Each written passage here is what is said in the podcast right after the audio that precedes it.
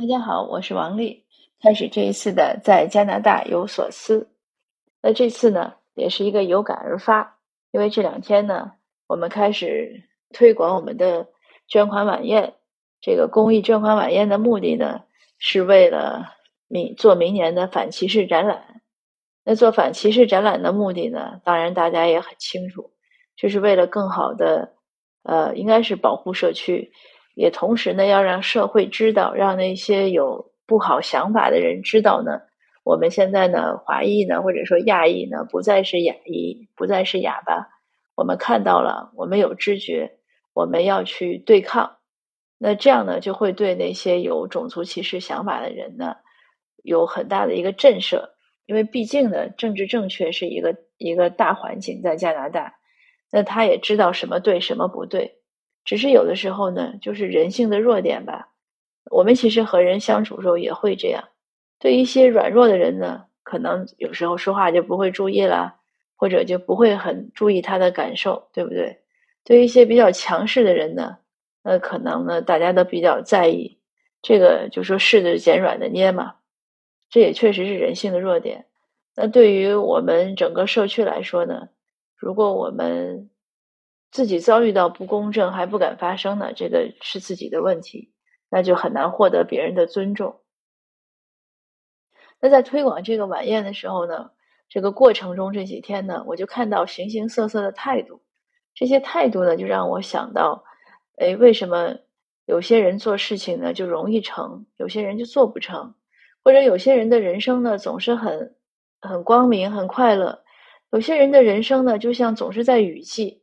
疙里疙瘩的好不了，他为什么呢？我觉得和这个思就是和思想观念有关。那恰好呢，今天我又看了一个小视频。要不说这个视频号也特别浪费时间，只要有时候一打开那个刷小视频，就就停不住的要刷，呃，挺浪费时间。但是也确实看到一些好的。今天看到的呢，是一个什么美国篮球运动员说的一段话。呃，名字我也没记住，但他那个道理呢，其实说的很对，也很简单。他就讲说，呃，别人告诉他，就说就是就是什么富不过三代吧，或者说富不过五代的一个道理。为什么呢？就是他说，强者呢是能会赢得更容易的一个生活环境，弱者呢其实是在制造困难。就这个话呢，我觉得说的是非常的精辟。就结合我们现在，比如说。呃，在其实以前做销售也遇到我，我们公司有一些业务总是也也是这样，有一些业务呢，你让他去推广或者要账，他非常自信，他呢总是会从正面的角度去想，他会说，哎，我们这个这个，比如说这个东西的好坏有什么优点啊，有什么有什么劣势呢？我们应该是一个怎么样的一个理解？呃，那他会去积极的去推广优点，呃，当然我们也有一些业务是这样。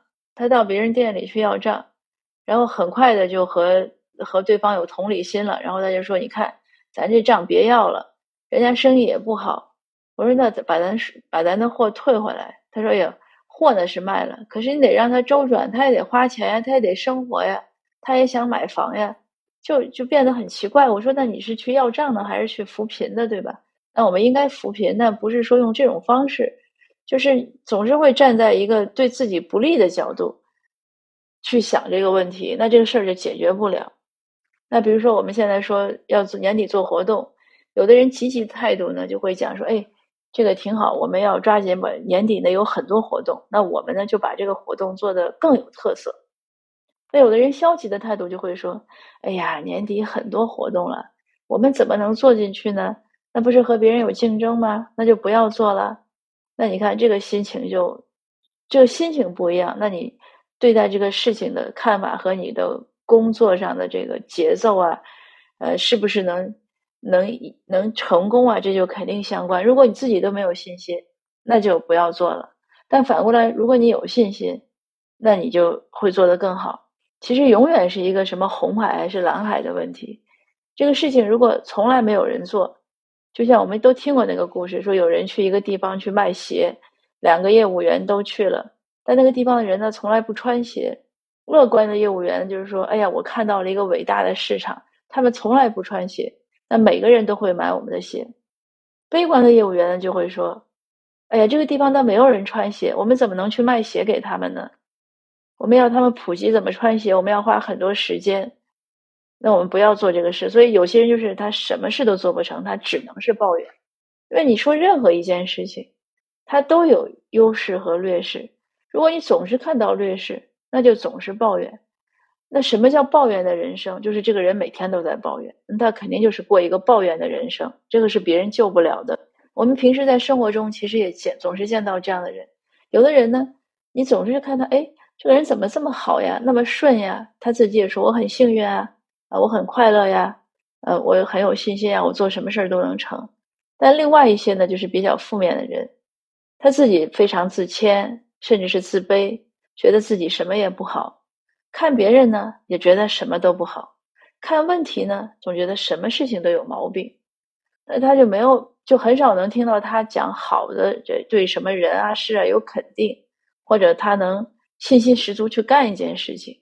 所以这个就是一个我我现在到这个年龄再回头看这么几十年经历的人和事，那我认为其实一个人，我们说所谓的成功吧，就是你能不能做成一件事。最大的一个区别就是信心和和这种乐观或者悲观的态度。你乐观了，你就看阴天，你都觉得哎呀很好。今天因为下雨，空气湿润。你悲观了，你看什么天儿都不好，晴天太晒，阴天又又太潮，你怎么都不好。所以呢，我我就想，我们这个就从这些小事上吧，我们能，sorry，我们能看到有很多的，其实是自己可以改进的地方。如果我们希望自己的人生尽量的顺利，尽量的愉快，我们就要改变自己的一些心态，呃，还有说话的方式。说话的方式是什么呢？这两天我也是有感受，比如同一件事，那我们谈一个合作公司，那我们希望呢，他的那给的这个合同呢，应该是越越细致越好。那你这种友善的说法呢，你可以说，哎，你这个再细一点。再细一点呢，咱们大家都好把握。我们也知道我们做什么，也好配合你们。呃，而且大家都不着急，是吧？知道你要做什么，我做什么，这样我们就有个很好的分工，而且有时间点，整个节奏都容易掌控，也不会扯皮，也不会推诿，事情能做得更好。所以这是一种积极建设的语气和心态。但是反过来呢，如果从一开始你就怀疑人家对方，你这合同这么粗，你是不是要？呃，偷奸耍滑呀？你是不是要糊弄我们呀？那他的语气就不一样，说：“哎，你这一条为什么收这么多钱呀？你到底跟我们做什么服务了？你那个服务值得这么多钱吗？”你这个话一出来呢，就是伤人，对吧？因为对方可能没来得及做那么细，或者他可能也没有想那么多，呃，或者什么原因。那但是呢，就是说话是开心的钥匙，话呢也是伤人的利器。你同样一件事。为什么一定要与人为难呢？就为什么一定要把关系搞糟呢？即使你最后不喜欢他的合同，你觉得他不够细，那可以不做，那也没有必要就去让人家不高兴，因为谁都不喜欢被质疑，对吧？这个事情这是个就是人之常情，谁都喜欢被鼓励、被肯定。那如果遇到有不合适的地方呢，大家可以商量，那你不要去质疑或者批判别人，因为这样呢就很没有必要的。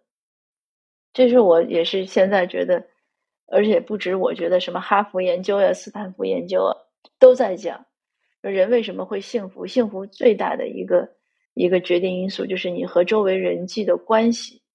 如果就还是像我们刚才说，如果一个抱怨的人，他肯定不行，因为他抱怨，他和谁的关系都不会好，或者会和大多数人的关系都不会好。即使人家要跟他好，他也要抱怨，他一抱怨，他就看人家不顺眼了，那他关系怎么会好，对吧？那同时呢，就是你你我就想你与人为善呢，你周围的这个善缘就越来越多。即使不合作，那别人对你是个微笑的，还是对你是个冷脸的，可能我们自己看了也不一样。而且我就想再退一步讲，就不想我们自己的感受，想想对方的感受。人家好模样的平白无故的过来跟你合作，你为什么要去质疑他呢？你为什么要让他不愉快呢？就算这单生意做不成，他也可以愉快的分开，对吧？大家愉快的分手，说我们这次不做，下次还可以，就没有必要去伤害别人，或者让别人去感到不愉快。当然，有的人可能说，我也不是有意要伤害他，那我只是没注意。但话说回来，为什么不注意一点呢？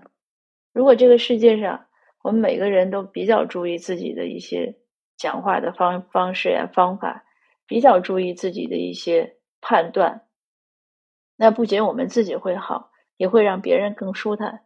大家都舒坦了，这个社会关系不就很融洽了吗？是不是？那我嗓音呢还是有点哑，所以呢，今天呢就就聊到这儿啊，谢谢您的收听，我们下次见。